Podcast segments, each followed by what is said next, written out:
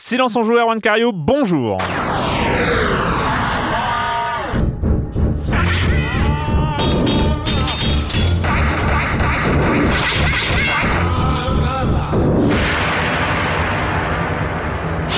Au programme cette semaine, on va parler de Gladiabots, de Total War 3 Kingdoms, de Gato Roboto et enfin de Woodcraft Incorporated. On va faire pousser des plants, mais oui.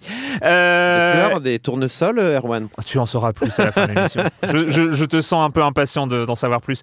Euh, et on, le reste du programme, vous connaissez le comme des comme la chronique évidemment de Jérémy Kletskin. Et je commence en accueillant deux de mes chroniqueurs favoris, Corentin Benoît Godin des Croissants. Bonjour Corentin. Salut Erwan. Et, et, et, et, et, et oui, il est de retour. Alors, est-ce qu'il y, a, t il des auditeurs qui ne le connaissent pas Sans doute, sans doute. Clément Apap, bonjour Clément. Bonjour à vous et bonjour à toutes et à tous. Ça fait oh là là, ça me fait bizarre de te réentendre hein, comme ça dans le, dans le, casque. Moi aussi, ça me fait bizarre. Donc de euh, il faut savoir que euh, bon, pour ceux qui n'ont pas suivi, il y en a. Euh, Clément était à l'origine en 2007, en septembre 2007, au lancement de Silence on joue avec Patrick Helio. On était on était trois pour lancer ce podcast mm. en 2007. Il y a 12 ans. Eh oui. Bientôt 13. Euh, et que bah, tu euh, as été euh, régulièrement chroniqueur, enfin toutes les semaines pendant plusieurs années, 6, 7, 8 ans, je, n'ai pas calculé, avant, avant de partir à l'aventure. Avant de quitter la ville, voilà, avant de quitter la ville. Et là tu es de retour. Et là je suis de retour dans la ville. Moi, ça me fait bizarre parce que j'écoutais Silence en jeu à l'époque et du coup c'était euh, Patrick, euh, Clément et, et Arwan quoi, donc ça fait bizarre euh, de participer. Tu, tu, as dit, il, te semblait qu'on avait déjà fait une émission ensemble, mais j'ai pas souvenir là. Je vais essayer de retrouver. Moi aussi, je sais plus. Je... j'ai retrouvé. si un auditeur le sait, qui nous le Non, mais les auditeurs le savent. Ah. Les auditeurs le savent. C'est obligé, c'est obligé. Et alors, ce retour à la ville, ça se passe bien? Ça se passe bien. Je suis ravi aussi de redécouvrir la fibre ah en, tant oh. que, en tant que joueur. Euh, quand tu es trois ans à la campagne avec un ADSL de campagne, tu redécouvres un, un autre rapport aux jeux vidéo. Donc non, c'est chouette, c'est chouette. Mais tu as, comment, tu as continué à jouer? C'est pour ça que tu es là. Oui, bien sûr, j'ai continué à jouer. Mais c'est ça qui est intéressant, c'est... Euh, quand j'ai fait, quand j'étais, donc j'étais, pour ceux qui ne le savent pas, j'étais un des co-créateurs de Game Cult. Et, oui, j'ai oublié de le préciser, c'était à ce titre-là d'ailleurs que, que, tu as lancé Silence on joue aussi. Hein, c'était que tu et, étais. Euh, voilà, et donc j'étais donc, euh, comme vous, on va dire, spécialiste de jeux vidéo. Et, et c'est vrai que maintenant, j'ai un rapport différent, euh, un rapport peut-être plus sain d'un côté au jeu. Pas en termes de, de, quantité, je joue toujours beaucoup, mais euh, je suis plus à l'affût des nouveautés. Mm. Je J'ai plus besoin de suivre, on va dire, le rythme classique euh, des nouveautés. Donc ça me permet de, bah, de, de, de, jouer comme un joueur, on va dire, plus, plus classique qui, qui joue et qui joue à ce qu'il aime. Donc c'était c'était assez chouette. Et là, ça tombe bien parce qu'en ce moment, il y a la sortie de Total War 3 Kingdom. Pour ceux qui se souviennent de l'époque où tu étais euh, dans Silence on Joue, il y a eu des grands Silence on Joue de Total War. Eh on les a tous fait. Et eh oui, euh, il n'y a pas de hasard, mon cher héros. Le dernier, c'était Shogun, hein, euh, avant, avant celui-là, je crois. Alors, Shogun, je sais pas, non, c'était pas le dernier avant celui-là, mais Shogun, c'était le dernier. Il y a eu. Warhammer aussi, entre-temps, il, il y a eu le Warhammer de Fantasy, il y en a eu deux. Et avant, il y a, juste après, il y a eu un, un petit médiéval en Britannique. Ah Mais on va dire que c'est le, c'est le plus gros historique. depuis quelque temps. D'accord. Et eh ben, de toute façon, on va, on, va, on va, en parler longuement. Euh, avant, euh, avant de passer aux news avec toi, Corentin, euh, quand même, une des nouvelles qu'il faut qu'on annonce euh, ici, c'est euh, la fin officielle des croissants. Ouais, ouais, je suis bientôt, bientôt au chômage. Qu'est-ce que, je vais devenir, Arwan? Je vais devoir, je vais devoir, euh, je vais chroniquer six jeux par semaine ah si bah ça continue. Non, non, oui, la fin des croissants. bon, c'est, disons, un des destins qui est possible pour toute boîte qui se lance, hmm. surtout quand on a un, modèle start-up comme on, l'avait nous au moment. Où Et un modèle très, très original aussi. Enfin, il faut, faut, bien comprendre que c'était non seulement, bah, c'était, c'était un programme audio, mais euh, voilà, c'était une proposition qui était inédite, qui était euh, vraiment euh, sur une idée hyper originale. Enfin voilà, il, y a eu ce courage de se lancer aussi là-dessus. Absolument. Bon, c'était sur une bonne idée en fait de mon de mon associé Stanislas, hein, qui est qui est quand même à 90% à l'origine du mm. concept, qui est venu me voir avec cette idée-là. Il avait déjà tout conceptualisé dans, dans, dans, sa tête. Il avait déjà des mock-ups quand il m'a présenté le projet. Et j'ai trouvé ça très intéressant. C'est pour ça que je l'ai suivi dans l'aventure. Après, en partant, on savait qu'il y avait un risque que, euh, que ça fonctionne pas. Parce qu'en fait, le, la façon dont nous, on a voulu euh, lancer les croissances, c'est on fait la preuve, la proof of concept, hmm. on, démontre que c'est possible, on se fait une base d'abonnés et ensuite, on, après, avoir, après avoir convaincu des, des, auditeurs, on convainc des investisseurs. Malheureusement, on n'a pas réussi à convaincre des partenaires pour nous suivre dans l'aventure. Conclusion, bah, on n'a plus d'argent, on arrête. C'était une belle histoire. Enfin, c'était une belle histoire. Voilà, vous, ce qui est fort quand même dans les croissants, c'est que non seulement ça marchait, ça fonctionnait techniquement, ça a fonctionné éditorialement aussi. Vous avez fait quand même deux ans de, un an et demi de programme, demi de programme quotidien. Deux ans de boîte, un an et demi de programme. C'est vrai que. Enfin, il y, y, a une vraie performance. J'avais, j'avais un peu peur au tout début. Est-ce que je vais tenir le rythme Et en fait, si, ça va, ça s'est bien fait grâce à une équipe de pigistes euh, efficace, euh, grâce à des, euh, des, des, process qu'on a créés depuis le début. Donc hmm. finalement, on a, on a pu être, on a pu aller un peu plus rapidement à l'essentiel aussi, tout en gardant un sérieux. Nous, c'était important. On, on, adore la radio avec Stan. Hein. Donc c'est pour ça que ce qui est important, c'était vraiment d'innover la radio, hmm. tout en conservant le sérieux de la radio, qui est reconnu. La radio est considérée aujourd'hui comme l'un des médias les plus sérieux et, et, dans lesquels les gens ont le plus confiance. Et nous, on voulait absolument pas jeter le bébé avec l'eau du bain. C'est pour ça que notamment notre partie journal est particulièrement euh, rigoureuse, tout ça. Même si on est plus détendu dans les parties chroniques, ce qui était important pour nous, c'était de conserver cet aspect euh, rigueur de la radio. Et on en finira, enfin, il faut jamais oublier de encore une fois remercier les croissants d'avoir accueilli Silence on joue bah, euh, l'année dernière. Hein, finir, on a fini la saison 11 de Silence on joue. Silence on, joue à enterrer de médias, moi je dis ça. Hein. moi je dis ça, je dis rien. Hein. après nos lives. Avec nos lives, on va t'attendre à la sortie, on va te péter. Allez, on va commencer avec, euh, avec l'actu, avec les news Corentin, avec euh, bah, un une date, une date de sortie d'un quand même d'une très d'un très gros jeu qu'on attend depuis longtemps. On l'attendait pas aussitôt, hein, franchement. Euh, donc Death Stranding qui a euh, montré euh, un peu de son nez là de nouveau. C'est vrai que Death Stranding jusqu'à présent, dès qu'on entendait parler de lui, c'était waouh un nouveau trailer ou un nouveau mmh, teaser mmh, ou mmh. un nouvel acteur débauché par Kojima pour jouer dans son film, son jeu pardon. du coup, Death Stranding sortira le 8 novembre 2019 sur PS4, donc puisque c'est Sony qui a récupéré le bébé après que Kojima ait été mis à la porte de Konami sans sans ménagement, hein, faut dire les choses. Euh, dans un trailer, alors que moi je décrirais comme euh, indispensable à montrer dans toutes les écoles de jeux vidéo pour euh, éviter toutes les erreurs. Tu vois, il faut tout ce qu'il ne faut pas faire dans un trailer est dans ce trailer de Kojima. il dure 9 minutes, il y a du gameplay mou, le mec qui joue ne sait vraisemblablement pas jouer, je pense qu'il découvre le jeu, que des cinématiques quasiment, très peu de gameplay. C'est vraiment horrible, c'est le pire trailer que j'ai jamais vu. Mais bon, il, est, il, a le mérite d'être là et de donner une date de sortie. Bon point, il donne une date de sortie. Euh, mais voilà. Il y, a une info, quoi. Il y a une info pour 9 minutes, c'est un peu. Euh, c'est un peu beaucoup, mais bon, il n'y a pas qu'une info en vrai. On voit du, on voit du gameplay, on voit du fight mou, on voit de l'infiltration molle, on voit euh, de, encore une fois là, on, erre dans ces grandes, dans ces grandes mm, steppes là, mm, mm. un petit, on dirait l'Écosse un peu. C'est, on se balade un petit peu avec des échelles télescopiques. Avec des échelles télescopiques, avec absolument. Des échelles télescopiques quand même, il faut le préciser. Bien de me le il rappeler. Faut, il faut préciser qu'on aura des échelles télescopiques. Et euh, c'est important. Une petite précision sur le scénario, puisqu'apparemment, alors toujours très vague, hein, mais on va devoir reconnecter une société brisée en, en faisant du lien. Hein, donc a priori, la, théorie sur laquelle on jouerait un, livreur Deliveroo du futur tient toujours. Moi, je, n'en démords pas. En tout cas, euh, la théorie de certains qui voient quand même une date de sortie très proche par rapport à un jeu qui a l'air d'être ultra ambitieux. Euh, ce serait qu'il y ait beaucoup de morceaux du chapitre 3 de Metal Gear 5 et de euh, Silent Hills de projets entre guillemets qui n'ont pas pu être finis par Kojima. Donc à mon avis, il y a des morceaux qui ont dû être récupérés, il y a des disques durs qui ont dû être vidés au moment de partir de certaines boîtes. Bref, on euh... se souvient, voilà, euh, il y, avait ce projet euh, Silent Hill où il y avait cet exceptionnel teaser playable teaser, hein, PT, euh, qui a été qui a disparu. Hein, Mémorable. Oh, il a été récupéré depuis, refait euh, sous Unity, mais ouais, il a, il a disparu dans sa forme euh, originale. Mais surtout, même, enfin, il y a Guillermo del Toro dans le hmm. jeu, il y a Norman Reedus dans le jeu. C'est deux personnages, enfin, c'est deux personnes qui étaient impliquées dans le projet hmm, Silent hmm, Hills. et franchement, au vu de la, façon dont on a l'air de se jouer le jeu et je sais pas, tu sais, un, ressenti physique au niveau du moteur et tout. Enfin, pardon, on dirait vraiment du Metal Gear 5, quoi. Donc mais c'est, ça serait pas étonnant que ce soit le chapitre 3 qu'on n'ait pas eu quoi. Ça reste un, objet euh, très curieux en tout cas. Ouais, euh, j'ai, quand même hâte à titre personnel. Je vois beaucoup de gens qui ont l'air d'être de plus en plus méfiants, mais à titre personnel, je j'ai un peu, j'ai un peu hâte quoi. Donc on va voir ce que ça donne. Euh, un jeu par contre qui euh, lui m'a vraiment, euh, voilà, c'est toujours, mon jeu préféré hein, de 2018 mm, mm, mm. et de Silence on joue. Rappelons-le, merci le, forum. Céleste qui a donc son chapitre 9. On n'a toujours pas de date parce que donc Matt Thorson, donc le créateur de, le principal créateur de, Céleste, se confond en excuses régulièrement sur Twitter. C'est pas prêt, c'est pas prêt. Désolé, désolé. Il aurait dû sortir à l'anniversaire de la de, de la sortie de Céleste, donc en janvier puis ça a été repoussé en avril. Et là, ils disent on a raté toutes nos deadlines internes, donc on arrête de donner des dates. Je peux juste vous dire qu'il y aura plus de 100 tableaux qui seront plus durs que les niveaux les plus durs actuellement dans Céleste.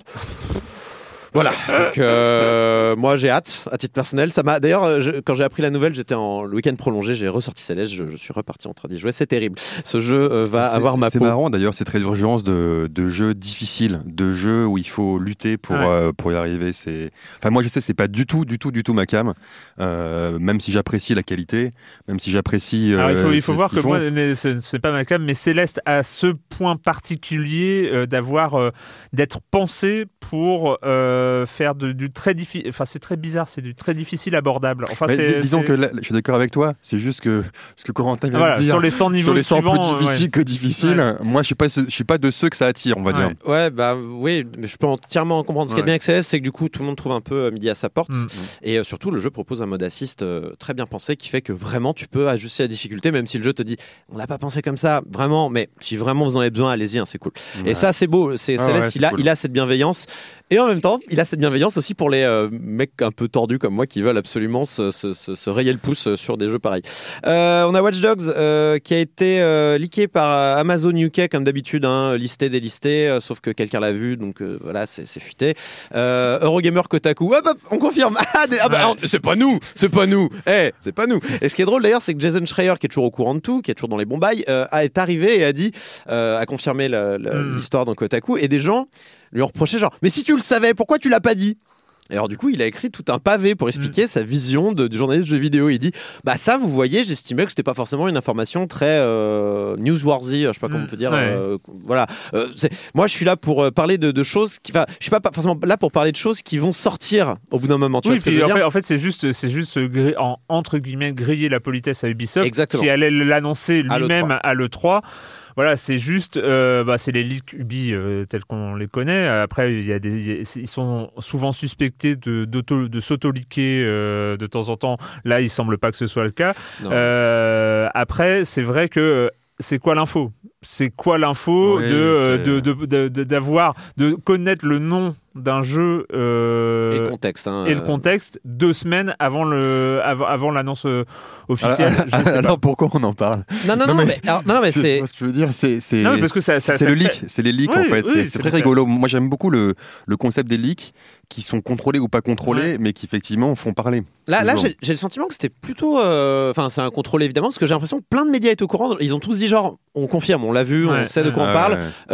et genre tout le monde a été un peu poli et a gardé l'info a dit ok on va garder pour le 3, ce qui me dérange pas. Hein. Et, Jason Schreier a déjà démontré que quand il fallait sortir des vraies affaires du style droit du travail bafoué, euh, harcèlement sexuel, tout comme ça, il le sort, il n'y a pas de problème. Alors euh, pour Watch Dogs, donc ça sera Watch Dogs Légion, ça a été ensuite confirmé par Ubisoft, ça se passe dans un Londres post-Brexit, le futur, oups non, c'est le présent, dommage. Euh, le, on va pouvoir jouer des personnages non jouables, apparemment, on va pouvoir contrôler, enfin ils vont être jouables par définition, mais on va pouvoir contrôler des, des NPC entre guillemets pour accomplir en fait des, mm-hmm. des, des, des, buts de, de plus grande ampleur. Donc ça, ça va être assez intéressant. Euh, ça sortira donc avant la fin d'année fiscale, donc avant mars, a priori pour la fin d'année, parce que c'est le genre de jeu qui sort en fin d'année. Et ça sera donc révélé à l'E3. Et dernière euh, petite news, hein, parce qu'il faut quand même finir sur une, sur une news, on va dire, qui, qui donne la banane. Shenmue 3 qui est repoussé. Alors ça devait sortir en août, il sortira finalement le 19 novembre pour, je cite, le peaufiner le peaufiner. On, on, dit pas de quelle année. C'est ça, qui est, non, non, ah, on reste en 2019. On hein. reste en 2019. Mais juste pour le peaufiner, moi, ça me fait toujours un peu sourire parce que la, dernière fois qu'on a vu un trailer, c'était au Magic, donc le, fameux euh, festival monégasque, euh, otaku, euh, parce qu'en mm. fait, la, mafia monégasque a des billes dans Shenmue, faut mm, savoir mm. ce que c'est. Je, vais essayer de, retrouver l'origine de cette histoire, mais elle est incroyable. mais du coup, le, le, dernier trailer qui a été diffusé dans ce festival monégasque montrait pas encore une fois un jeu qui faisait très très envie. Hein, mais non, mais c'est un jeu Dreamcast. C'est toujours un jeu Dreamcast. Alors, moi, moi je vais vous dire un truc. C'est bien pour un jeu Dreamcast. Je pense hein. qu'on s'est tellement foutu de la gueule de ce pauvre Shenmue 3 qu'à la fin, on va être agréablement surpris. Et, on va dire c'était la meilleure campagne de com ever. Euh, c'était de la psychologie inversée, c'était excellent. Bref, 19 novembre pour Shenmue 3. Euh, Clément, toi, tu, euh, bah, on, le sait, enfin pour ceux qui s'en souviennent, la réalité virtuelle, c'était c'était un de un de tes centres d'intérêt. Ouais, tout à fait. Comme Patrick, ça suffit, ils sont partout. et donc il y a des il y a des nouvelles du côté d'Oculus. Oui, et pas que, et pas que d'Oculus 2019, c'est super intéressant. On va dire que les premiers casques de réalité virtuelle sont ressortis du néant en 2016 euh, avec l'Oculus.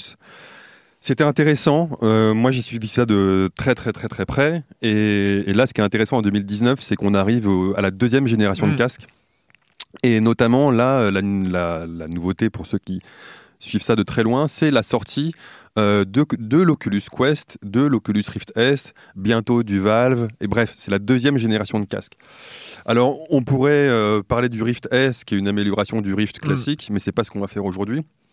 Aujourd'hui, je vais vous parler en fait de l'Oculus Quest. L'Oculus Quest, c'est intéressant euh, pour plusieurs raisons. On va dire que si on compare l'industrie de la réalité virtuelle avec l'industrie du téléphone portable tel qu'on l'a connu ces dernières années, dans le téléphone portable, d'abord, il y a eu, euh, je sais pas, les téléphones de voiture, on va mm. dire. Ça, c'était un peu le Rift. C'est-à-dire qu'il est lié à un truc, tu peux pas le transporter partout, c'est compliqué. T'as le bebop, pour ceux qui connaissent. On va dire que le bebop... Proche des antennes. Voilà, on va dire que le bebop, c'était un peu les premiers casques... Euh, ouais, les, premiers casques sans, fil ou les premiers casques.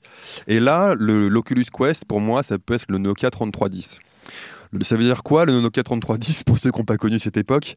C'est-à-dire que c'est un, produit qui tout d'un coup arrive à mettre dans arrive à, à, concilier plusieurs, euh, plusieurs challenges et à offrir un produit euh, cohérent. Hmm. Euh, pas trop cher, compact, le Nokia 3310, c'est le premier téléphone qui, on va dire, qui, a aidé à ce que à une adoption de masse en fait. Hein. Oui voilà, bah, c'est le, le, premier vrai téléphone portable. Euh, C'était pas encore l'iPhone. Ouais. Ah, bah, et, et l'Oculus Quest c'est pareil. L'Oculus Quest pour moi c'est le Nokia 3310, donc c'est un casque qui est autonome. Donc première chose, il est autonome, donc il n'a pas besoin d'un PC. Mm. Il est autonome, il n'a pas besoin d'un téléphone. Donc en fait, vraiment, toute la puissance est, est mise dedans. Il n'a pas besoin de capteur extérieur. Il n'a pas besoin de. Voilà. Et donc, c'est un casque qui est, qui est, intéressant, qui est moins puissant évidemment que, les casques qui sont, qui sont reliés au PC. Mais euh, pour l'avoir essayé, je reçois le mien normalement aujourd'hui, euh, mais, mais, pour l'avoir essayé, c'est un casque qui est. Euh, qui est vraiment très intéressant et je pense que, que, les gens qui vont découvrir la réalité virtuelle avec l'Oculus Quest vont plus comprendre ce que c'est, vont plus hmm. euh, l'acheter, il y aura euh, un, début d'adoption. Moi, j'ai pas de billes dans la réalité virtuelle, hein, hmm. qu'elle se foire ou qu'elle réussisse ou qu'elle cartonne, c'est pareil. Mais je suis, je suis très intéressé. Euh, je pense que ça va être une année, une année très très intéressante. Tu, reviendras pour nous en parler. Et, bien sûr, on, on reviendra longuement dessus. Euh, le com des com de la semaine dernière où nous parlions, et c'est ce qui a fait parler de A Plague Tale Innocence, cette euh, excellente surprise de studio Asobo. Euh, nous avons Stonga 9 qui nous dit malgré une aventure linéaire très scriptée, malgré de grosses facilités de gameplay, invisibilité par zone, buisson magique, alliés indétectables dans certaines zones, etc. Euh, Plague Tale m'a embarqué. Le jeu n'est pas mièvre, le scénario n'est pas trop convenu, les, personnages sont globalement bien campés et c'est beau. Par ailleurs, certains tableaux sont très réussis, les champs de bataille, comme abordé dans le podcast, ou la potence, alors que particulièrement glauque, enfin, le personnage principal, les rats, est assez fascinant à contourner repoussé, manipulé. N'ayant jamais joué à Ico ou Last of Us, peut-être que le gameplay main dans la main, qui d'ailleurs n'est pas une constante dans le jeu, m'a semblé euh, suffisamment frais pour placer A Plague Tale Innocence dans ma liste des jeux marquants de 2019. On a aussi Tulkas qui nous dit Pardon, excusez-moi. Je dois dire que Plague Tale est mon premier gros coup de cœur de cette année. Déjà, il a toutes les qualités que vous avez citées, dont la sublime bande-son de Deux Rivières, et je suis ultra heureux pour lui d'avoir sa musique associée à un jeu qui est au niveau de son talent, même si j'ai beaucoup aimé Remember Me. Mais bon, je lui trouve une autre qualité, c'est que son gameplay assez classique est en parfaite adéquation avec l'histoire qu'on nous raconte. À aucun moment, je n'ai eu l'impression qu'on y foutait des phases de jeu bateau pour combler le côté jeu vidéo. C'est vrai que je crois que le dernier jeu sur lequel il avait travaillé, le compositeur, là, c'était Vampire, je crois. Et du coup, euh, c'est vrai que c'est un des points, moi, qui m'avait le plus marqué sur Vampire, qui, avait plein, plein, plein de défauts, mais pour le coup, la musique était plutôt euh, en adéquation avec ce qu'il fallait faire. Et puis, c'est un vrai compositeur de jeux vidéo. c'est rare. Enfin voilà, il y a des bons compositeurs. Lui, il a, il a, il a ce côté compositeur de jeux vidéo. C'est très, très important. Et enfin, le commentaire de Jérémy Israël escorter des gosses, j'ai eu ma dose. Il y a d'autres moyens pour générer des émotions. Après les Émilie, Clémentine, Ellie, Altreus, etc., ma fibre paternelle a déjà été assez sollicitée. J'en ai juste marre de faire du babysitting. Il n'a pas joué au jeu. Jamais content. Jamais content. Euh, c'est le moment de commencer le programme en termes de jeux vidéo et on va commencer par Gladiabots.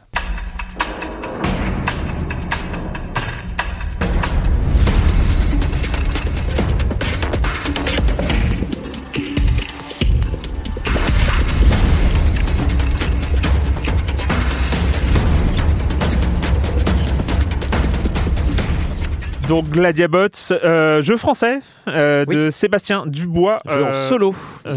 C'est un ex d'amplitude en fait qui a décidé de faire. Il a transformé ah son side project en vrai projet. D'accord. Je, ne connaissais pas le, la backstory, mais euh, donc euh, Gladiabots, euh, on connaissait les, je crois que c'est les sortes de tournois étudiants. Et voilà, c'est les tournois étudiants de, de, de, robots. Hein, on, part, sur les, les bonnes bases, c'est ça. Vous savez, dans Egal M6, il y a toujours ces reportages sur les, étudiants qui font. alors mon robot, il le va jouer combat de robot.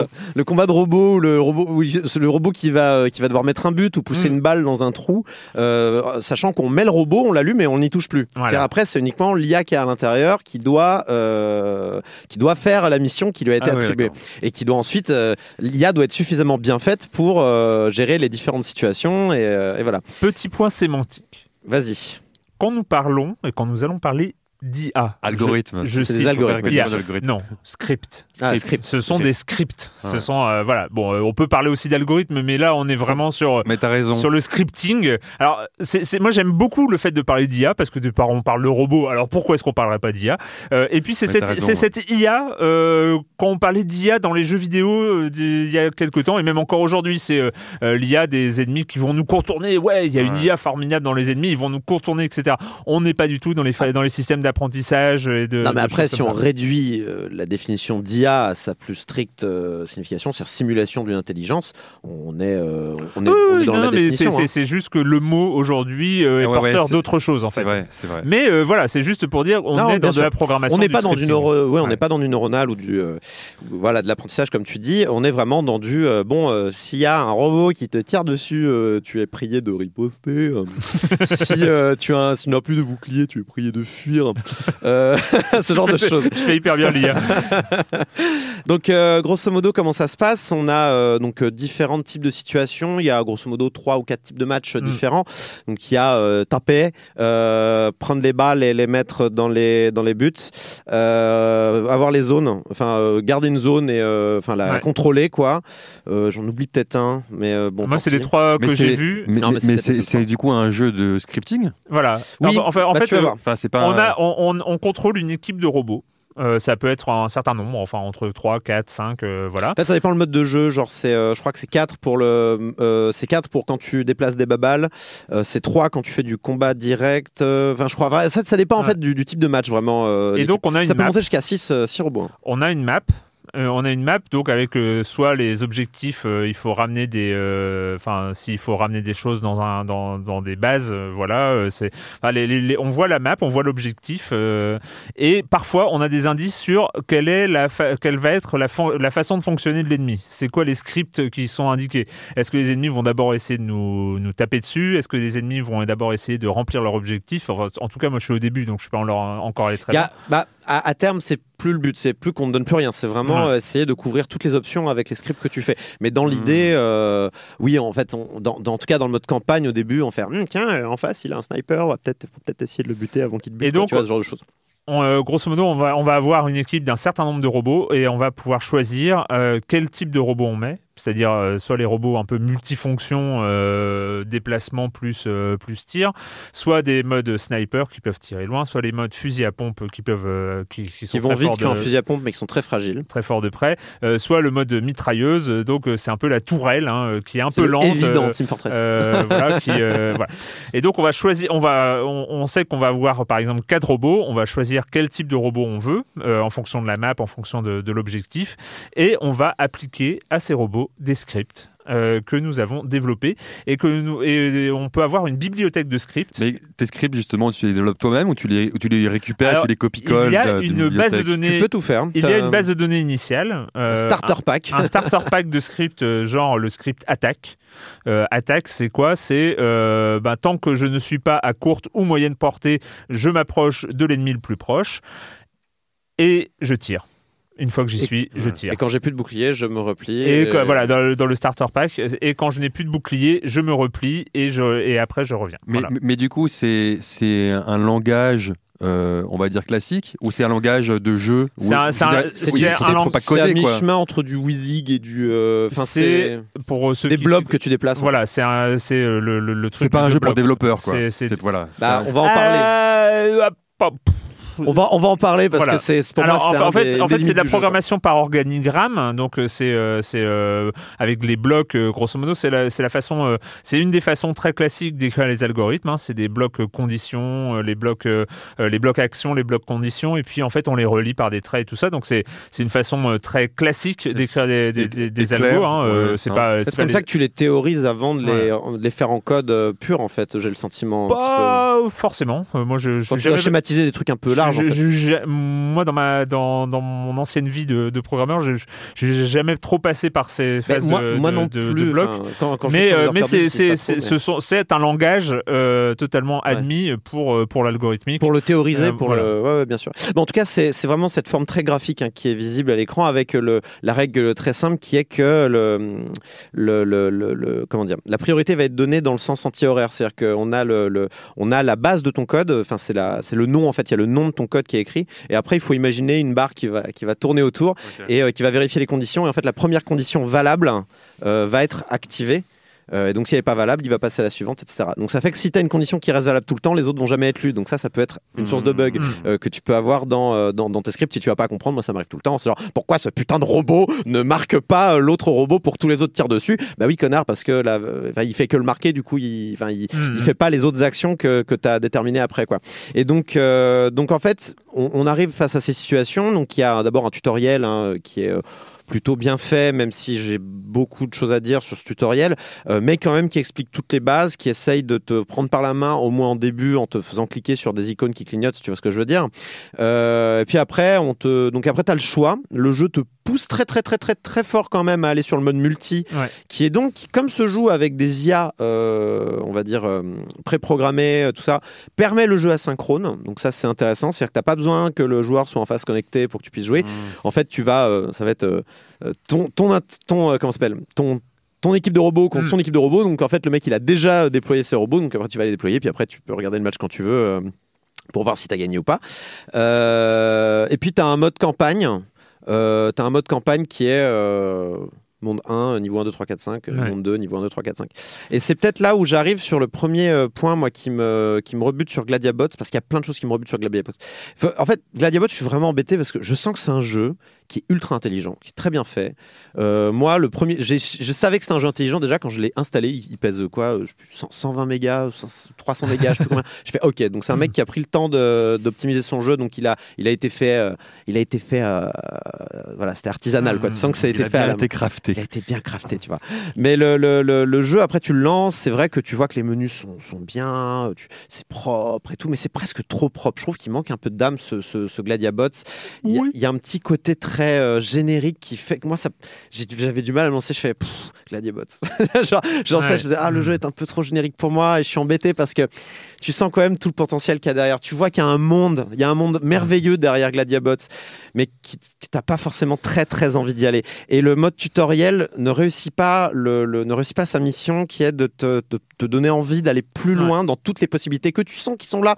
Mais c'est vrai qu'il y a un moment, moi je me rappelle de ce moment dans le tutoriel où on dit, allez, maintenant on va créer euh, un bloc condition. Tu crées ton bloc condition et là on te monte ta liste de tout ce qu'il y a à faire dans le jeu, enfin de toutes les conditions, en fait, toutes les, tous les éléments que tu peux mettre dans une condition. Et là, tu as un nombre incalculable d'éléments. Et moi, à ce moment-là, je me suis hmm. senti euh, submergé. Quoi. Je me suis senti. Est-ce que j'ai le temps quoi? Le, le, le principal souci de, de. Alors, des jeux de programmation, il y en a plein. Euh, il y, a, eu. à la mode. c'est un, peu plus à la mode. C'est un peu plus à la mode que ça ne l'a été.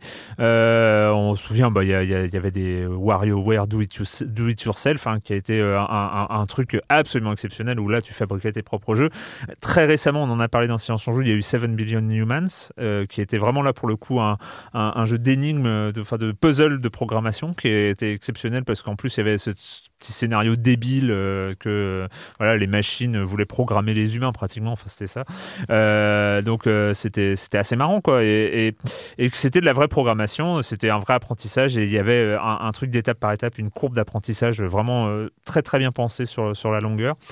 Et, donc ce Gladiabot qui arrive avec un truc qui est monumental. C'est-à-dire que tu vas pouvoir penser tes stratégies, essayer de les scripter, euh, j'ai envie de faire une stratégie de contournement, j'ai envie de faire une stratégie euh, de, euh, de harcèlement d'une unité, j'ai envie de... Alors tu vas penser, après il va falloir que tu penses à les scripter, et une fois que tu les as scripté, eh bien tu, euh, tu, tu, vas en faire des bibliothèques. C'est-à-dire que tu vas faire des bibliothèques de scripts, euh, tu vas faire euh, ton script contournement d'ennemis, machin, et en fait à chaque fois que tu vas avoir une nouvelle mission, tu vas pouvoir piocher dans ta bibliothèque de scripts des trucs que j'ai pensé auparavant pour faire des missions, et puis avec ça... En fait, dans, tes scripts, tu peux mettre des scripts. Donc en fait, ça, tu peux en fait faire des... Tu peux vraiment diviser en petits blocs, c'est tu, peux, tu peux faire des, des, des, des blocs attaques mm, mm, mm. simples, comme ça après, en fait, tu as des IA qui, qui, seront composés que de d'IA précédentes que tu as déjà créées.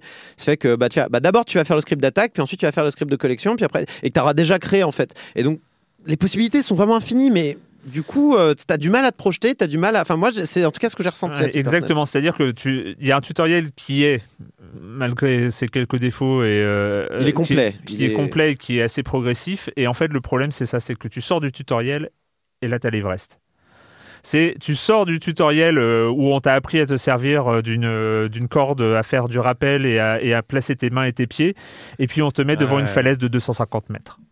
Et là, tu fais ouais. Enfin, ouais, d'accord. je, connais, je connais la théorie, mais enfin, c'est haut. c'est haut quand même? C'est haut. Et, je pense d'ailleurs qu'un des. ce, tutoriel qui est, qui est bien fait hein, dans l'ensemble mm. aussi, hein, je pense qu'il aurait pu être complété par peut-être un mode story, une campagne un peu plus progressive, un peu plus euh, prise par la main, ou, même, tu vois, un système de euh, on va te déverrouiller petit à petit la bibliothèque, ou alors en tout cas, dans le multi, elle va être déverrouillée, mais dans la campagne, elle sera déverrouillée petit à petit, et ensuite, on va te faire jouer avec trois éléments, puis quatre, mm, mm, mm. puis dix, puis machin. Et en fait, ça va te permettre aussi de t'installer dans un, dans, un, dans un système de pensée qui va ensuite permettre d'être suffisamment confortable pour ensuite faire tes propres stratégies et, et, te sentir. Voilà. Alors que là, c'est pas le cas, parce qu'en fait, on dit hum, tu devrais faire ça. Et moi, je, je sais pas comment on fait ça, c'est compliqué.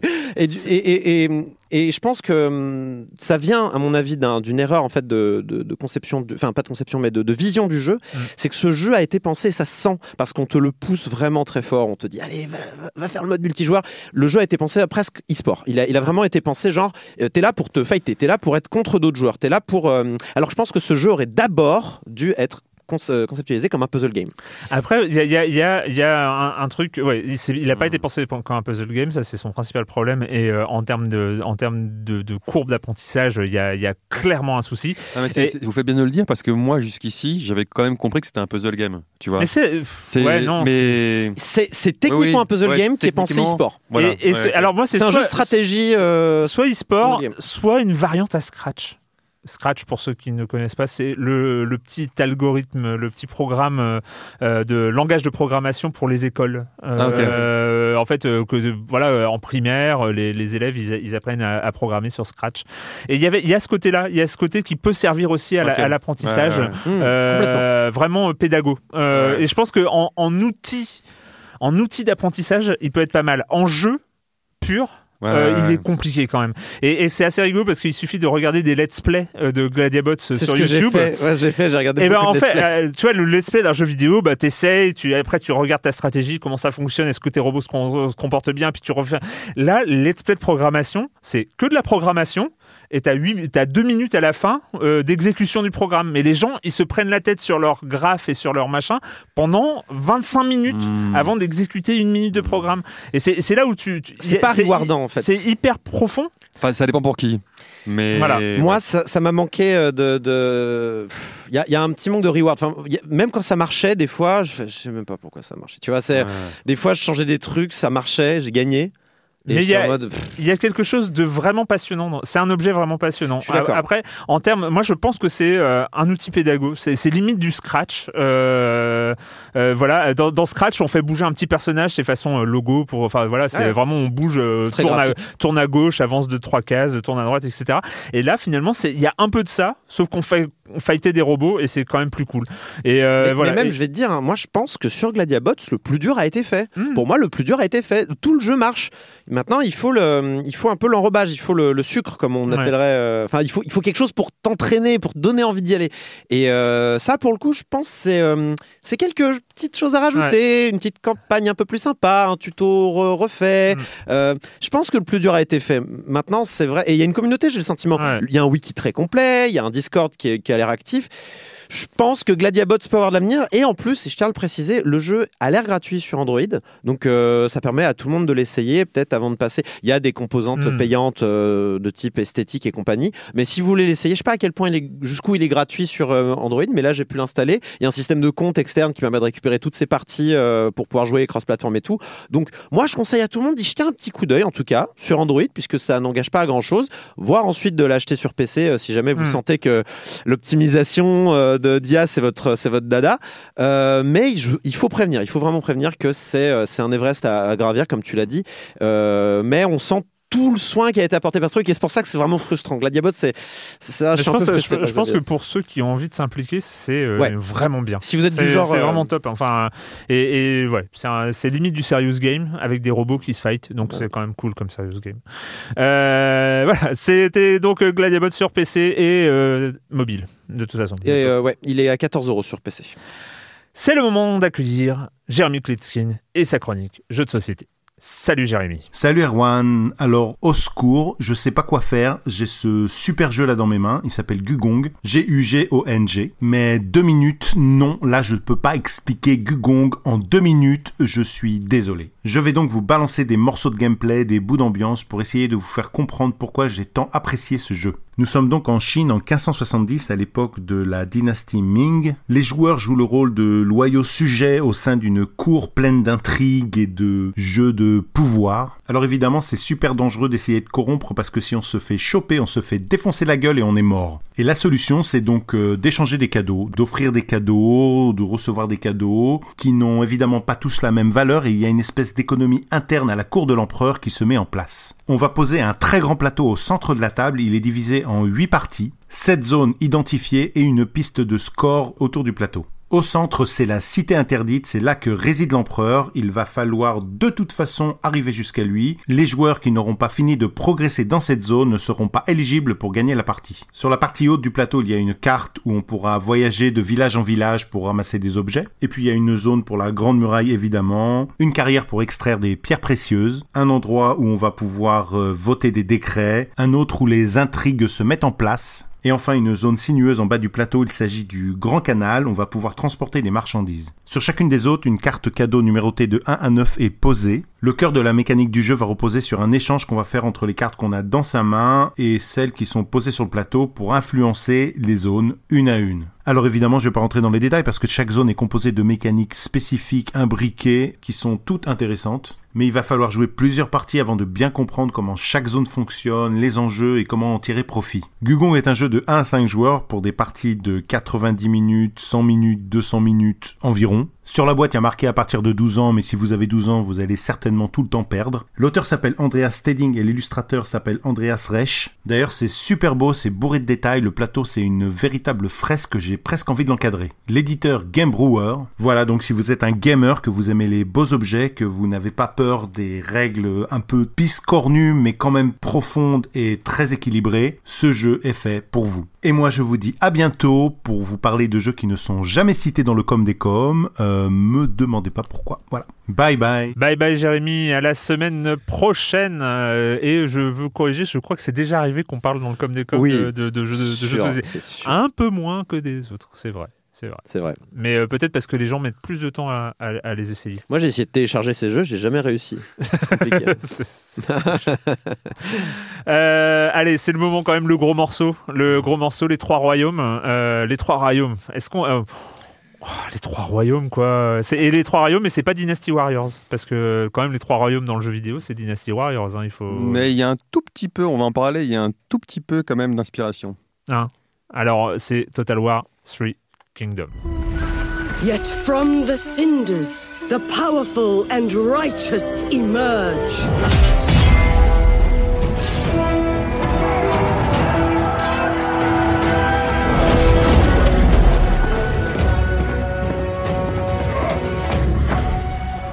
The Empire, long united, must divide, and destiny be shaped by its champions.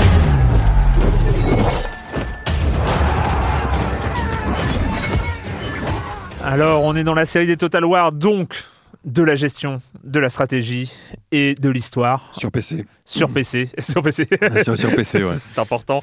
Euh, et, euh, et, donc, c'est, c'est quand même des, c'est un peu de, de la super production de, de, stratégie et de gestion. Quoi. Oui, oui, c'est des jeux, ce sont des jeux, euh, ce sont des jeux fantastiques. Euh, je le disais sur Twitter il y a quelques jours, je disais que moi, les Total War, depuis que je les connais, donc ça fait quand même, je sais pas, 20 ans, je veux dire, je sais mhm. pas. Ouais, à peu près 15 ans, enfin, je sais plus, euh, depuis le premier. Ce sont des jeux qui m'ont le plus appris, qui ont été les meilleurs professeurs d'histoire pour mhm. moi. C'est-à-dire que en jouant, tu apprends sur une période stratégique. évidemment, en plus, tu t'amuses au passage, hein. euh, bien, bien, évidemment. Alors, les Total War, pour ceux qui connaissent pas du tout, euh, je ne sais pas s'il y en a parmi les lecteurs. En deux secondes, c'est euh, c'est un auditeurs, les, auditeurs par ailleurs. Euh, un Total War, c'est un jeu de stratégie qui ressemble d'abord un peu à un risque. Donc on regarde on regarde d'au-dessus, on gère on gère la région, le pays, les cultures, l'argent, les impôts, la diplomatie, la diplomatie, l'économie, etc. Et il y a une partie plus stratégique qui sont les, les, combats en temps réel, mm. où il y a des milliers de, de, d'unités, mm. voilà, qui composent votre armée, qui, qui, se battent ensemble. Alors, il y a eu beaucoup, il y a eu plusieurs Total War. Il y a eu d'abord les, les, shoguns qui, qui, qui, étaient sur le Japon. Ils ont un peu tout couvert. Napoléon, euh, on a eu le médiéval. Les derniers, les derniers qui étaient des, des Total War fantasy, donc mm. des, des Warhammer. Donc les gros Total War se sont un peu euh, euh, écartés euh, de l'esprit classique histoire. Moi, j'ai trouvé très très bien fait, mm. mais j'ai un peu moins d'appétence pour la fantasy, mais j'ai trouvé quand même très intéressant. Et là, on revient effectivement à un gros Total War extrêmement bien pensé, extrêmement bien réalisé. pour tout vous dire, moi, le meilleur Total War pour moi, c'est Shogun 2. Et là, eh, j'hésite, mm. j'hésite. C'est pour vous dire à quel point il est excellent. Alors, on se retrouve donc justement dans la Chine des trois royaumes. Euh, donc c'est 200 après Jésus-Christ, je crois, ou avant, ou après. Le jeu commence en 190 après Jésus-Christ. 190 après Jésus-Christ. Euh, et on se retrouve encore silence on joue à ce moment. Non. non. Et on se retrouve euh, et on, arrive deux ans plus tôt. Ah oui, c'est ça. Et moi j'ai trouvé bah, évidemment, enfin évidemment, je ne connaissais pas cette période-là. Euh, je connaissais pas l'histoire de ces périodes-là. C'est une période, euh, enfin c'est une période hyper importante dans, dans l'histoire de la Chine. Hein. C'est euh, une histoire d'unification, un truc du genre. Euh c'est une histoire qui, qui, s'étale sur sur une cinquantaine d'années a priori, avec avec des rebondissements absolument dingo avec enfin c'est vraiment une c'est la fin de l'empire des Han et il y a plusieurs chefs locaux qui soit défendent l'empire soit essayent de trouver leur bah de, de, de, de, de, devenir empereur. Mm. Et intéressant, il y a aussi la révolte des, pas des gilets jaunes, mais des turbans jaunes. Voilà, la révolte des turbans jaunes qui est à la base euh, de, de la mythologie des, des trois royaumes. Enfin, pas la mythologie, la, on peut appeler ça la romance des trois royaumes ou, euh, les, ou les trois royaumes. Protestait contre la hausse du prix de l'avoine ou un truc du genre. Pour les bah, disons, disons que c'était un peu, un peu le bordel. Alors, euh, je vous conseille, il y, a, y, a une vidéo sur YouTube. Malheureusement, j'ai pas le nom de la vidéo, mais en fait, c'est une vidéo alors qui est sponsorisée par Total War Story Kingdom, mais c'est un YouTuber ah oui, je vu très clair.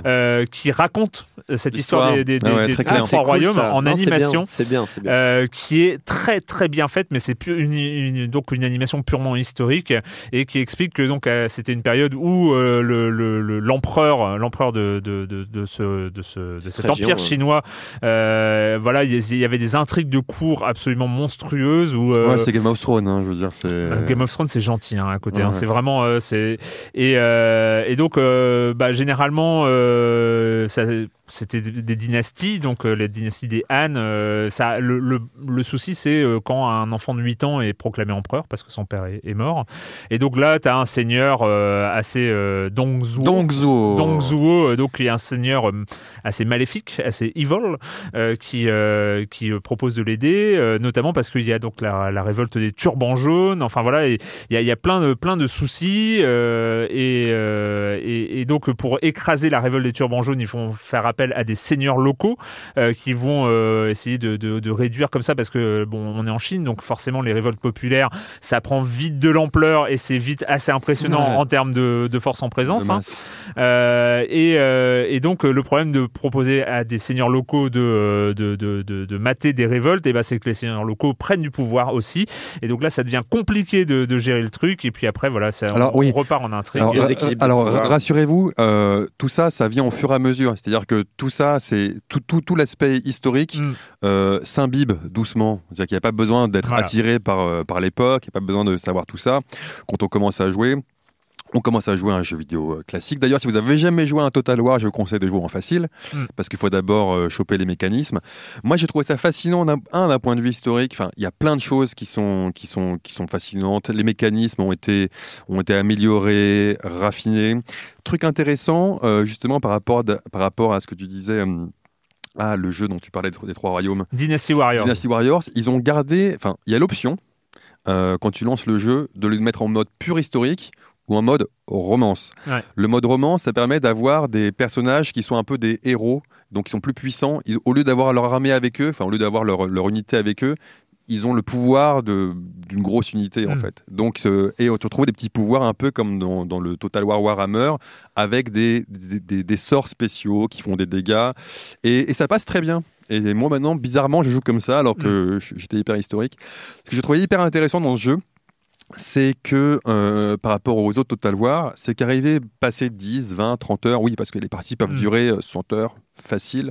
Euh, c'est tout l'aspect diplomatie. Hmm. C'est-à-dire que par rapport aux autres, là, euh, avant, dans les Total War, on va dire, quand tu commences à maîtriser, à grossir, tu, à un moment, tu deviens un peu un rouleau compresseur. Et as un rouleau compresseur et ça continue. Là, la diplomatie, elle, elle est fascinante.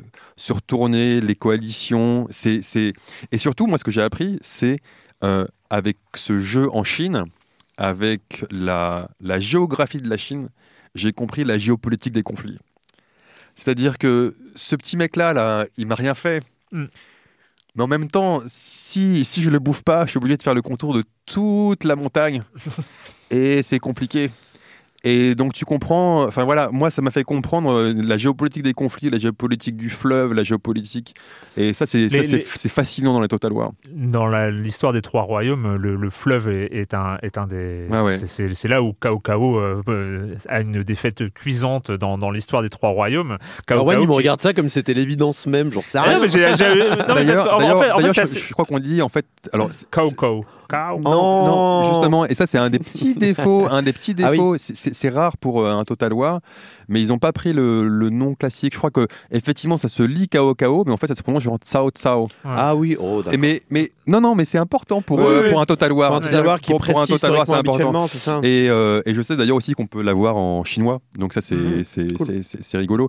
Mais c'est vrai qu'il y a des tout petits trucs, justement, dans les petits défauts j'ai trouvé la VF, les voix de la VF euh, un peu basiques, euh, moins euh, quand tu vois le personnage et que tu as une voix tu t'attends pas du tout à cette voix dans ce personnage-là. Mais il y a une VF quand même.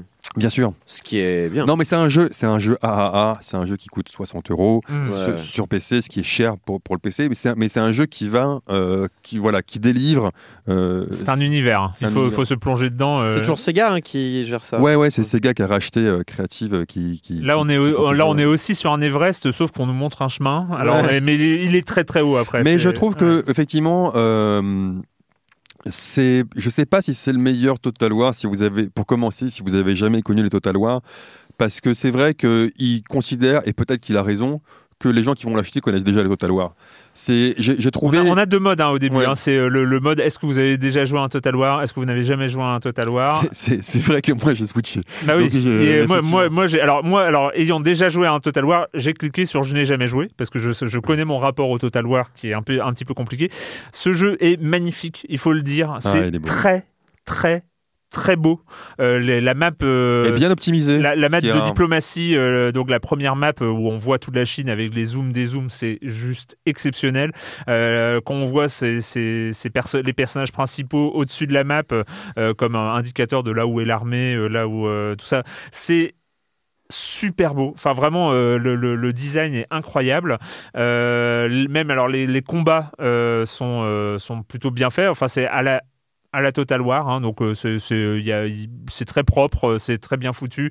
Euh, le, le contrôle des unités où on, où on dit euh, où, où il faut aller, comment se former, tout ça, c'est les- Oui, on contrôle des groupes d'unités pour ceux qui on connaissent pas. contrôle des, On des contrôle groupes pas les d'unités unités et c'est- toujours un vrai plaisir. Enfin, moi, c'est un des jeux de stratégie temps réel. Enfin, les phases de tr- stratégie temps réel sont, euh, sont, sont vraiment très très bien pensées avec la capacité de faire pause, de, de, bien, euh, de bien penser ses, ses stratégies et ses Mm. mouvements.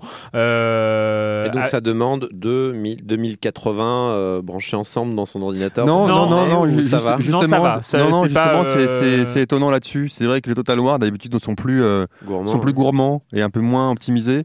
Là, euh, franchement, je suis, je suis assez épaté. Non, et, Ouais. et en plus, c'est très bien indiqué. Enfin, je trouve que je sais pas s'il y avait ces indications dans les précédents, mais par exemple, on sait très bien que les, les jeux de stratégie temps réel et les Total War euh, ne- ne- n'y font pas exception. On est sur du pierre feuille ciseau. Enfin voilà. sur- Ouais, ouais. Et là, et Les là, tout est indi- les épées qui battent les machins. tout est un- oui voilà enfin euh, grosso modo c'est c'est un peu ça. Euh, et là tout est indiqué c'est à dire que si tu cliques sur une unité et ben euh, et que tu regardes les unités adverses ils vont te dire c'est quoi les unités qui sont dangereuses pour ton C'est unité tellement important ça. Non mais, Non, mais Eh, c'est- attends, c'est- on, avait, on avait parlé de hum, s'appelle euh, Wargroove et c'était un des problèmes, c'était qu'on comprenait pas très bien Voilà. ce qui était écrit d'un point de vue et, du coup tout, tout est explicite et c'est vraiment bien pensé. Un énorme point négatif quand même sur ce Total War mais est-ce qu'ils peuvent y faire quelque chose? C'est les temps de chargement. Euh, c'est- alors ça semble être un détail mais sauf que euh, alors il faut savoir que Tu l'as installé sur ton SSD non mais, Non mais c'est vrai que c'est un jeu qu'il faut installer sur le SSD et après après ces chargement sont présents et c'est vrai lors des batailles. Moi je fais peu de batailles. Enfin je, je, C'est ça. je- je fais celles que, que, je, que je dois faire parce que sinon je, je morfle. Ouais. Donc si, si je les contrôle pas moi-même. Et les batailles, c'est vrai qu'on a le temps d'aller se faire un petit café, Ah oui. de revenir. Mais c'est bien, ça nous fait des petites pauses. Il y a pas un avance rapide ou un si truc tu veux.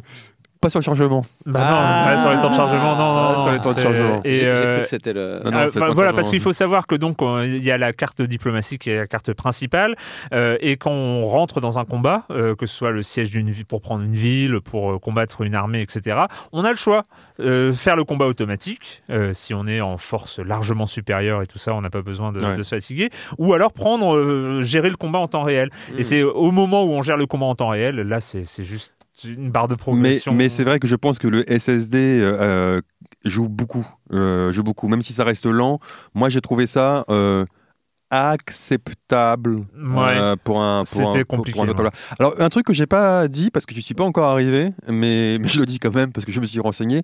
L'avantage d'un total de ce Total War là aussi, c'est que généralement comme je l'ai dit, au bout d'un moment aussi, on devient, euh, dans un Total War classique, on devient un peu une force Ouais. euh, dominé.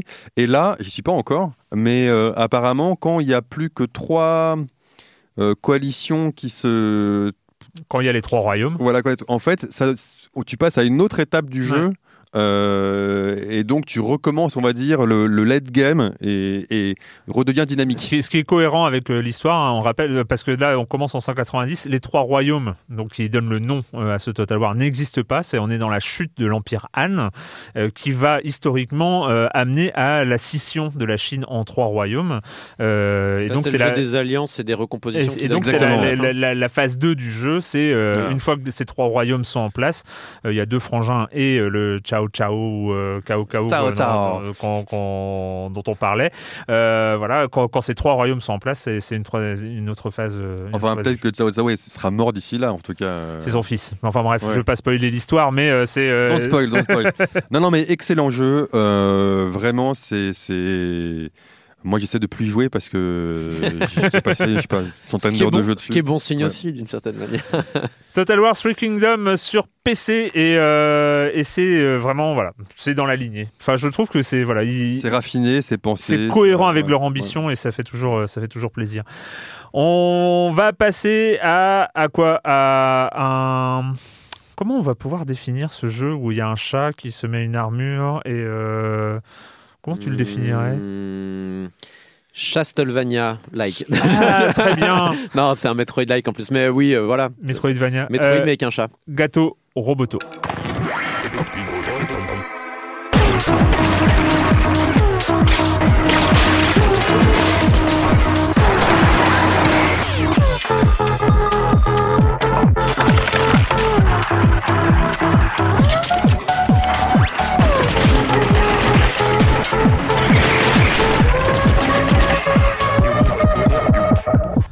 Corentin. Bonjour. Donc de couleur, un one bit. Un one bit game, ouais. Donc c'est euh, c'est comment dire? C'est vraiment un Metroid-like de poche avec un chat euh, dans une armure. Euh, Switch et PC. Hein, voilà, Switch et PC. Moi, j'ai joué sur Switch, qui est parfait, on va dire, hmm. pour ce genre de petit jeu-là. Et, donc, c'est chez Devolver, évidemment, développé par Dunksoft, qui était un petit studio américain. Il euh, n'y a pas vraiment grand chose à dire. C'est vraiment un, un Metroid-like très très très classique. Euh, donc on, on, est, euh, on démarre, on arrive sur une planète, on s'écrase même sur une planète avec. alors au début, on, croit qu'on va incarner le, le, beau gosse dans son, dans son vaisseau spatial, sauf que le vaisseau s'écrase, il est, il est écrasé par un élément, il est coincé dans son vaisseau, et c'est Kiki qui sort, qui sort du vaisseau. Kiki va chercher de l'aide. D'accord. Alors tu joues Kiki? Kiki n'a pas de barre de vie. Kiki, enfin elle, c'est une chatte. Kiki n'a pas de barre de vie, qui, qui se balade, euh, si elle touche ne serait-ce qu'un ennemi, elle meurt d'un coup. Euh, mais Kiki, au bout d'un moment, tombe sur une armure, enfin tombe sur une, une zone de sauvegarde en fait, et elle, est chargée dans une armure. Kiki va là-bas Kiki obéit Et donc Kiki va sauver, sauver la situation en, en explorant ce monde hein, euh, qui est comme la planète Zebes, hein, mm. donc un, un, large souterrain avec différentes zones accessibles par ascenseur on va trouver des différents éléments euh, qui vont nous permettre, de, en faisant du backtracking, de mm. développer de nouvelles, de, euh, découvrir de nouvelles zones, de trouver des, nouveaux upgrades, euh, que ce soit en termes de barre de vie, en termes de. Il n'y a pas de munitions dans ce jeu, mais par contre, il y a un temps de refroidissement de mm. son lance-roquette, donc ça va être de, refroidissement plus rapide du lance-roquette. ça aurait pu être un lance-croquette d'ailleurs, vu que c'est un chat. et du coup, on, évolue vraiment dans ce jeu de manière très classique. Il y a une map, il y a, c'est vraiment Super Metroid de poche, quoi. C'est compliqué grand chose d'autre à dire. Hein, ouais, enfin, en fait, euh, c'est un peu c'est ce qui fait sa qualité et son énorme défaut. C'est euh, l'énorme défaut, c'est juste l'impression d'avoir déjà joué à ce jeu. Euh, c'est un jeu qui remplit un cahier des charges qui est transparent. on fait un Metroidvania un peu un peu original Même dans l'univers. c'est vraiment Metroid-like pur parce Mais que le... un paquet en plus ces dernières années de Metroid-like. Alors, hein, la différence et c'est là où je vais vraiment défendre Gato Roboto, c'est que il est cohérent avec son prix, avec ses ambitions. C'est-à-dire qu'il est en un bit, il euh, n'y a pas d'histoire où elle est rigolote, c'est un petit hmm. bonbon. Euh, il coûte combien? Je l'ai noté 6,70€. 6,70€ le Metroid-like, ça va, on peut, peut-être se permettre. Euh, moi, évidemment, on compare à d'autres Metroid-like qui sont sortis récemment, comme Axiom Verge, que j'ai hmm. adoré à titre personnel, mais qui lui est plus grand, il est plus long, il a d'autres ambitions, il cherche à créer d'autres choses. Il a une ambiance aussi très particulière. Là, le jeu, il se prend à moitié au sérieux. Il y a hmm. pas, il y a une petite histoire, mais elle, elle, pas très loin, quoi. mais du coup, du coup, j'ai plutôt tendance à, conseiller moi ce gâteau Roboto. Si vous savez que vous aimez le genre, faudra juste pas vous attendre à une grande révolution du genre. Quoi. Mais c'est euh, vrai qu'il est très très bien fait, enfin fabriqué. Enfin, il y a pas de, il a pas de, c'est de l'artisanat du bel, du bel ouvrage. Enfin, il n'y a pas de, il a pas de faiblesse. Le truc, ce qui est toujours un, important dans les Metroid-like, c'est-à-dire que euh, quand tu euh, débloques une nouvelle capacité, tu vois très vite les zones euh, où tu étais bloqué avant ou ce que tu vas pouvoir explorer maintenant. tu es rarement paumé complètement dans. dans celui-là, pour se paumer, il faut vraiment le vouloir. Hein. Il est, il est... La map n'est pas très complexe du fait de son, son échelle en fait. Et, il est très lisible, vu qu'il y a ce côté one bit, enfin donc deux couleurs, Blanc, monochrome. du coup, il est hyper lisible. C'est vrai que il est très confortable. Ah, mais voilà, mais par rapport à son, euh, encore une fois, par rapport à son ambition, il est totalement cohérent et euh, pas grand chose. Donc, euh. moi, je lui vois quand même. alors, on va peut-être préciser quand même. Il y a, y a pas vraiment de morph ball comme dans un Metroid, dans un Metroid Super Metroid, mais en fait, le chat peut sortir ponctuellement de sa, de son armure pour aller explorer, par exemple, des petits passages. Donc, c'est vraiment l'équivalent de la morph ball, sauf qu'on est extrêmement vulnérable. On n'a pas de bombe, on peut pas faire grand chose. Et surtout, le chat va pouvoir aussi aller dans d'autres véhicules de temps à autre. Donc, on a un sous-marin et des tourelles fixes, euh, ce qui permet des phases un peu plus variées hmm. de temps en temps. Il, y a aussi, va y avoir des, des, jeux un peu plus énigmes où il va falloir trimballer son armure euh, à l'arrêt sur des tapis roulants parce qu'elle peut pas aller dans l'eau, l'armure, parce qu'elle le court-circuite. Donc il faut l'emmener sur les tapis roulants pour la faire traverser un plan d'eau parce que le chat peut nager, lui. Il a pas peur, enfin il a peur de l'eau, mais il, va, il, va, il, va, faire l'effort.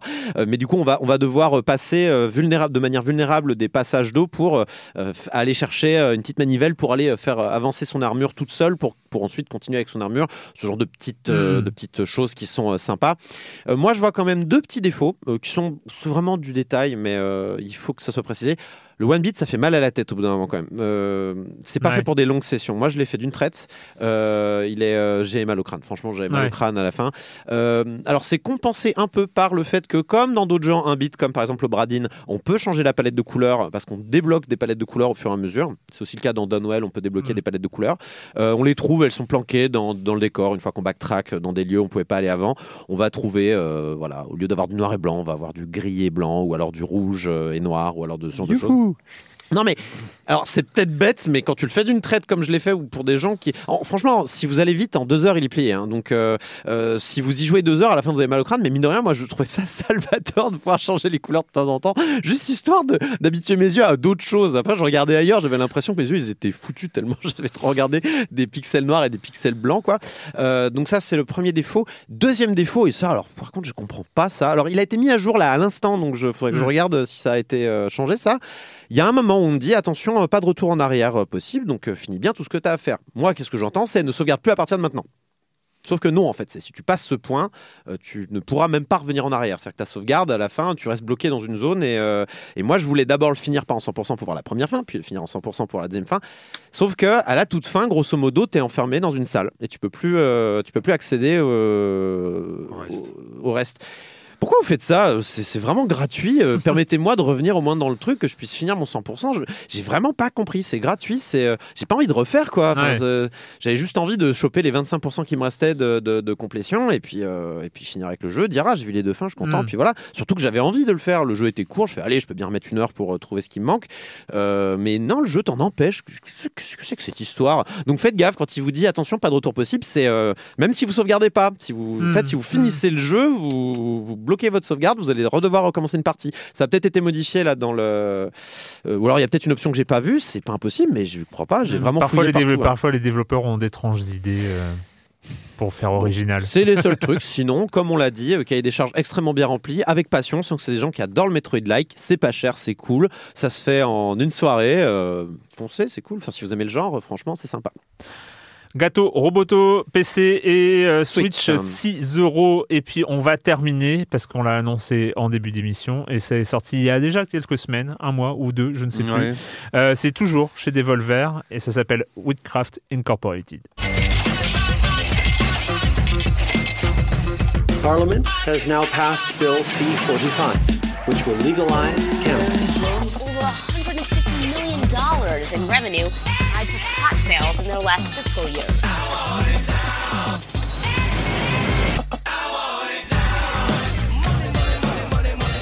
Alors, Woodcraft Incorporated, comme son nom l'indique, le but c'est de. Clément c'est de faire de l'argent en vendant du cannabis. Bah voilà, bah voilà. Mais, euh, mais on est dans un pays euh, où la légalisation est quelque chose d'envisageable. oui, on est aux États-Unis. mais en fait, ce jeu est, intéressant à plein de niveaux. Je voulais vous en parler parce que, au-delà de faire une critique classique, on va dire, du jeu, il est intéressant parce que il a eu beaucoup, beaucoup, beaucoup de mal à se, euh, à être marketé. Hmm.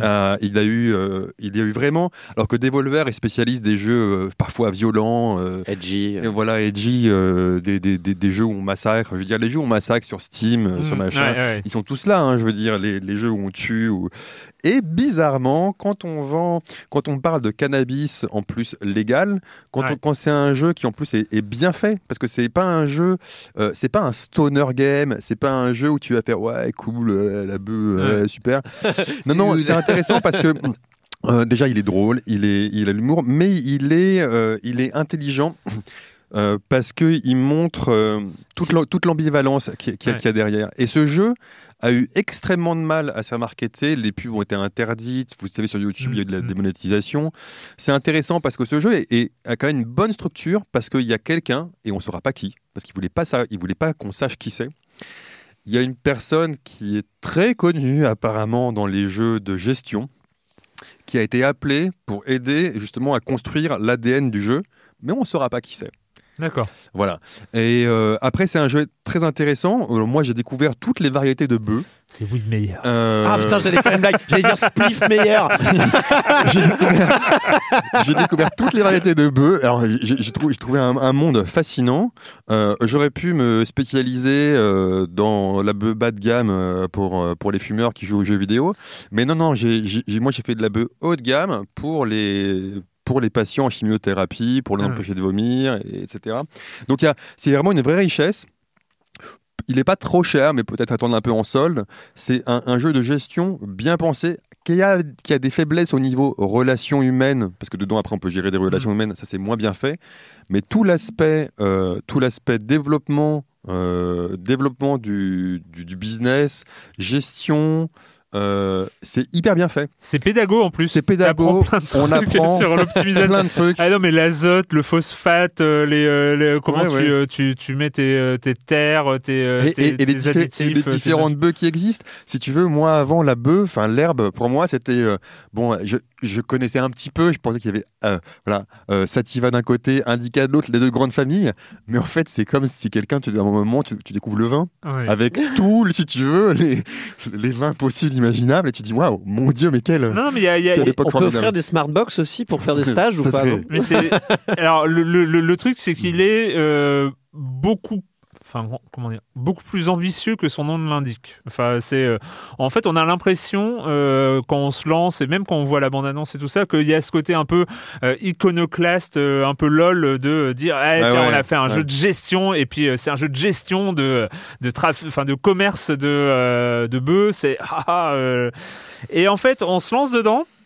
Et en fait, c'est beaucoup moins comique. Euh, c'est un vrai jeu. C'est un vrai jeu de gestion. C'est ce qui me faisait peur, parce que le trailer laissait entendre un peu ça, et je trouvais ça, euh, ça me faisait un peu peur, moi, titre perso. Et pour le coup, pour le, mais pour le coup, c'est bien pensé. Alors après, il y a, y a ce côté où, euh, passer euh, la première heure, les deux premières heures, où on va commencer à chercher à optimiser les produits et tout ça, où il faut qu'on s'implique quand même. C'est pas un, Ah oui, non, mais c'est un vrai jeu de gestion. C'est pas, c'est un vrai jeu de gestion c'est un jeu intelligent, c'est un jeu euh, bon, qui, a des faiblesses, mais c'est un jeu vraiment où moi qui adore les jeux de gestion, mhm. euh, je me suis pas dit tiens ils ont mis juste un petit euh, ils ont laqué par dessus en mettant hop un petit un petit coup de peinture euh, bœuf rigolote. Mhm. non non c'est un vrai jeu de gestion bien bien bien pensé. Il faut savoir bien se, se, se, se, développer comment où se développer avec qui se développer. Non non c'est un jeu intelligent. Mais j'ai trouvé ça très rigolo, euh, moi, de voir euh, l'hypocrisie, euh, ah bah l'hypocrisie du, du, marché autour de, de, ce jeu qui est vraiment, vraiment du mal à, voilà. Alors, je vous le conseille en solde peut-être, mais parce que c'est quand même, il y a, j'ai passé moi une dizaine d'heures fantastiques avant de m'en lasser un petit peu, mais j'ai passé hmm. une 10-15 heures vraiment fantastiques. C'est Witcraft Incorporated euh, sur PC, je crois, uniquement. Euh... Il me semble bien. Moi, je joue que sur PC, bah, donc euh, voilà. Sincèrement, le, le, le, ça m'étonnerait qu'il sorte un jour sur console pour les raisons que tu as citées, euh, à mon avis, les consoliers vont être pas tout à fait Mais tu vois, c'est ça qui est rigolo quand même, quand, quand, quand ils pensent. C'est que sur console, tu as des jeux euh, où tu tues, où tu égorges, je sais plus. Des... j'en sais rien. On a, eu, on a eu des Call of Duty, tu sais, où tu, où, où, tu, tu, tuais des ah bah innocents, des machins. Et, et, ah, et, paradoxalement, mais, je pense que tu as raison. Et c'est ça qui est rigolo. As, des sujets. tu vois que, que, alors que c'est légal, en tout cas dans le pays euh, où c'est où c'est vendu, c'est légal. Et tu vois une espèce de, de puritanisme chelou qui arrive. Euh, t'as ça, alors plus... ça aussi pour la nudité. Hein. Enfin, dès, que t'as de la nudité, c'est moins grave d'être très violent que d'être un peu ce, qui est, intéressant dans ce jeu-là, dans, dans Witchcraft, c'est pas un jeu qui fait l'apologie de, de, de, l'herbe. C'est que la plupart dans des jeux, violent, parfois ça fait l'apologie de la violence, l'apologie du sexe, tout ce que tu veux. Là, c'est c'est pas c'est pas c'est pas une apologie. Il te montre euh, vraiment une vision assez cohérente et sincère et honnête de, de, de ce que c'est. Et, je trouve ça, en fait, euh, comme tu dis, c'est peut-être un serious game, en fait, mmh. d'un côté. C'est un truc qui euh, t'apprend. J'ai vachement appris euh, sur le marché, sur l'hypocrisie qu'il y avait d'ailleurs aux, États-Unis. Parce que tu sais que, attends, un truc à la con, mais hyper rigolo. Tu as deux États qui sont à côte à côte. À côte. Mmh. Tu crées légalement, tu vends de la bœuf à, on va dire, dans, un, dans, dans le premier État. Tu, vends de la, tu produis, tu vends de la bœuf dans le deuxième État. Là, tu dis, pour l'instant, pas de problème. Maintenant, tu dis, bah attends, la bœuf du premier état, j'ai quand même la vendre dans le deuxième pour avoir un peu de variété. Et là, comme c'est interdit au niveau fédéral, tu es obligé que ce, de, passer par un GoFast ou un truc totalement illégal pour passer ta bœuf d'un état à l'autre. ça, je trouve ça fascinant. Parce que le passage de frontières. Exactement. D'accord. Ah même si les frontières sont collées. Donc, tu vois, tu apprends si tu veux, tu vois, les. les... Donc, c'est assez rigolo. Non, non, mais c'est un jeu intelligent. Voilà. Witchcraft Incorporated. Euh, euh, et ben c'est fini pour les jeux vidéo cette semaine. Merci à tous les deux, c'était formidable. Merci Clément d'être revenu. Bah, écoute, ça, fait, ça, fait, très plaisir. Mais la question rituelle à laquelle tu ne vas pas échapper et Corentin non plus. Et quand vous ne jouez pas, vous faites quoi, Corentin? Euh, je vais sur YouTube parce qu'en fait il y a plein de trucs sur YouTube, euh, y compris des choses euh, finies. Là par exemple, j'ai vu qu'il y avait des Quentin Dupieux, enfin il y avait des Quentin Dupieux en entier sur, sur la chaîne d'Arte, mais je ne viens pas parler de ça. Je viens parler de Nanaroscope saison 2. En fait, j'avais pas vu que vous avez sorti la saison 2. Moi j'avais regardé la saison 1 qui était super. Alors Nanaroscope c'est quoi? C'est Nanarland, l'émission qui avait sur Allociné, mais charté, grosso modo, euh, où on vient te parler euh, de euh, Nanar, mais avec amour et surtout avec hmm. une vraie analyse contextualisée, économique et artistique de pourquoi ce film existe et pourquoi les gens sont fascinés ou fans du, dit film. Alors on a des choses incroyables hein, comme l'invasion des araignées géantes, et on a aussi un épisode dans cette saison 2 des copies turques des blockbusters américains qui a eu lieu, je crois, dans les années 70 dans ces eaux-là. Euh, on a euh, des films de SF italiens euh, avec des gens qui ont des étoiles plein les yeux mais qui ont un budget percé, quoi. et c'est vraiment très intéressant parce que quand ils recontextualisent tout et ils sont pas cyniques pour un sou, et ben du coup tu, tu, tu te mets à aimer en fait ces, mm. ces mecs tu te dis, mais ils se foutent de la gueule de qui? T'aurais pu être très méchant si t'avais été critique et tout. Et t'as des mecs en face qui te disent, non, mais nous, on a kiffé, c'était vraiment cool, on s'est vraiment bien marré à jouer avec rats en plastique. Euh, euh, et du coup, c'est vraiment pas. Le, tout dernier épisode que je trouve vraiment euh, très intéressant est, sur, est sur une boîte de production qui fait des séries Z hallucinantes du style. Alors c'était quoi? Tsunami versus Earthquake. Donc c'est, il s'est dit, on a une idée de ouf. C'est si jamais un tsunami affrontait un tremblement de terre, qu'est-ce que ça donnerait? Personne s'est jamais posé cette question, mais eux oui, et du coup on décidé de faire le film. Et les mecs ils arrivent et font, mais on sait que c'est une idée à la con, mais ça va vendre, et euh, nous on va essayer de le faire du mieux qu'on peut. Et on sait que les réalisateurs, et, si on, nous on va essayer de trouver un réalisateur qui va accepter de le faire parce qu'il a envie de le faire, parce que ça le fait kiffer, parce qu'il va, il va essayer de faire le meilleur produit. Mais on est au courant qu'il va pas faire de miracle. Et du coup, il, il montre comme ça cette boîte qui n'est pas cynique, c'est juste des mecs, ils savent qu'ils font pas du grand cinéma mais ils font juste. ils, euh, sont c'est des businessmen quoi. Mais des businessmen pas cyniques, ils sont juste en mode bah nous on fait ça pour gagner de l'argent, mais euh, si jamais ça fait un bon film, tant mieux, on sait que ça n'arrivera jamais. quoi. Et donc, c'est que des histoires comme ça, avec euh, des témoignages de, de, mecs, d'anciens acteurs, d'anciens réalisateurs. Ils crèvent l'écran de sincérité, de, gentillesse. Et, du coup, ça donne presque envie de regarder ces nanars euh, complètement hallucinants euh, qui, au fur et à mesure des années, se font des, des communautés de, fans. Bref, Nanaroscope saison 2, il y a aussi la saison 1, c'est tout sur YouTube, et c'est gratuit, donc profitez-en. Clément Euh, moi, j'ai beaucoup lu ces dernières années, mais avant de vous parler de bouquins, je vais vous parler d'une série, euh, peut-être que vous connaissez. Alors, bien sûr, tout le monde connaît Black Mirror, euh, qui, est, qui, est, quand même une série connue. Et d'ailleurs, je crois qu'elle ressort bientôt, la troisième série. Mais je vais vous parler d'une série qui est, on va dire, dans le même style, mais qu'on retrouve sur Prime Video, qui s'appelle Electric Dreams et qui a adapté de nouvelles de Philippe Cadic. Mm. Donc, euh, des nouvelles que je connaissais pas de Philippe Cadic, alors que Cadic, je pensais avoir tout lu de lui. Euh, la, preuve, la preuve que non.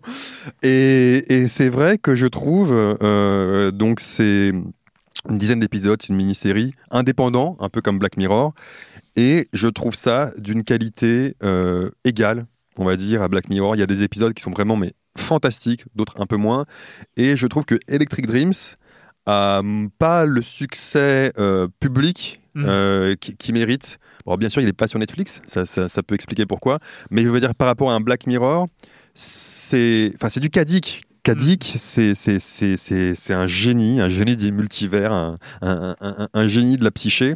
Et euh, il est peut-être parfois moins noir aussi qu'un Black Mirror, même s'il montre beaucoup de travers. Donc vraiment, je conseille à tout le monde de regarder euh, la série Electric, Dreams. Sur Prime. C'est marrant parce que Prime, là, ils ont aussi... euh, Enfin, alors c'est plutôt du côté Pratchett, là, mais ils ont Good Omens qui arrive aussi, je crois, qui était... Euh, ouais, je sais pas, mais effectivement, c'est... Enfin, c'est un c'est bien d'avoir cette concurrence. ouais, ouais, euh, cette concurrence est intéressante. Il y a Fleabag sur Prime. Aussi, waouh. Je vais peut-être peut allumer Il paraît qu'il n'y aura pas de saison 3. De Fleabag? Ouais. Oh non. Voilà. Je, je, je, suis en pleine saison 2 là, donc euh, je suis en pleine saison. Euh, moi, je vais juste euh, parler rapidement, et c'est rigolo parce que je parle aussi de YouTube pour le coup. en fait, c'est les, les chaînes de vulgarisation scientifique ont, eu un âge d'or en France, hein, notamment avec Qui pensait Science étonnante, qui est David Louapre, qui a été embauché par Ubisoft, il faut le savoir. donc David Louapre, Science étonnante, est, maintenant chez Ubisoft, c'est assez rigolo sur tout l'aspect science. mais voilà, en, en termes de régularité, il pensait, il, il, en, fait moins et tout ça. Et euh, on peut, euh, c'est l'occasion de redécouvrir un peu les, les, les, références américaines, euh, enfin ou anglais, américaines, je crois, notamment avec Veritasium, qui est une chaîne absolument géniale. Qu'on, je sais pas si vous l'avez redécouvert ah récemment, mais notamment avec cette, cette, histoire de l'image du trou noir d'il y a quelques semaines. Il l'avait bien prédit, hein. Il avait bien prédit. Il avait fait une vidéo la veille de l'annonce qui, qui expliquait ce que vous allez voir demain et qui expliquait le sens de l'image, euh, de, de, ce qu'on a vu finalement. Euh, c'était assez génial. Il avait fait une prédiction avec, euh, il avait fait une, une, reproduction, je sais pas quoi. Il a dit ça va ressembler à ça à peu près. Il était pas loin. Et surtout, en fait, il mais avec un petit schéma, avec un petit objet, il, montrait tout, tout, tout, il expliquait très bien ce qu'on a vu. C'est un, un, très bon passeur. C'est un très bon vulgarisateur. C'est Derek Muller, c'est ça Derek, Muller. Absolument. et vraiment, Veritasium, bon, alors c'est en anglais hein, pour ceux qui, qui, connaissent, mais les, les sous-titres automatiques marchent bien parce qu'ils parlent bien. Mais euh, mais voilà, c'est euh, c'est très très très bien. C'est vraiment une référence du genre. Mm. Et très récemment, il a fait aussi une vidéo pour ceux qui s'intéressent un peu au YouTube Game sur l'algo. Euh, sur l'algo. Il a fait une vidéo virale. Sa vidéo. Alors, il a fait la vidéo virale et après, il a fait une vidéo d'explication de pourquoi sa vidéo était virale c'est euh, brillant euh, comme, euh, comme il sait très bien le faire, Derek Muller. Donc la chaîne Veritasium à conseiller. je conseille aussi. Pour les quelques rares qui ne connaissent pas. en tout cas, merci. merci. merci. et donc on se retrouve la semaine prochaine sur binge.audio, sur libération.fr et sur les internets. Ciao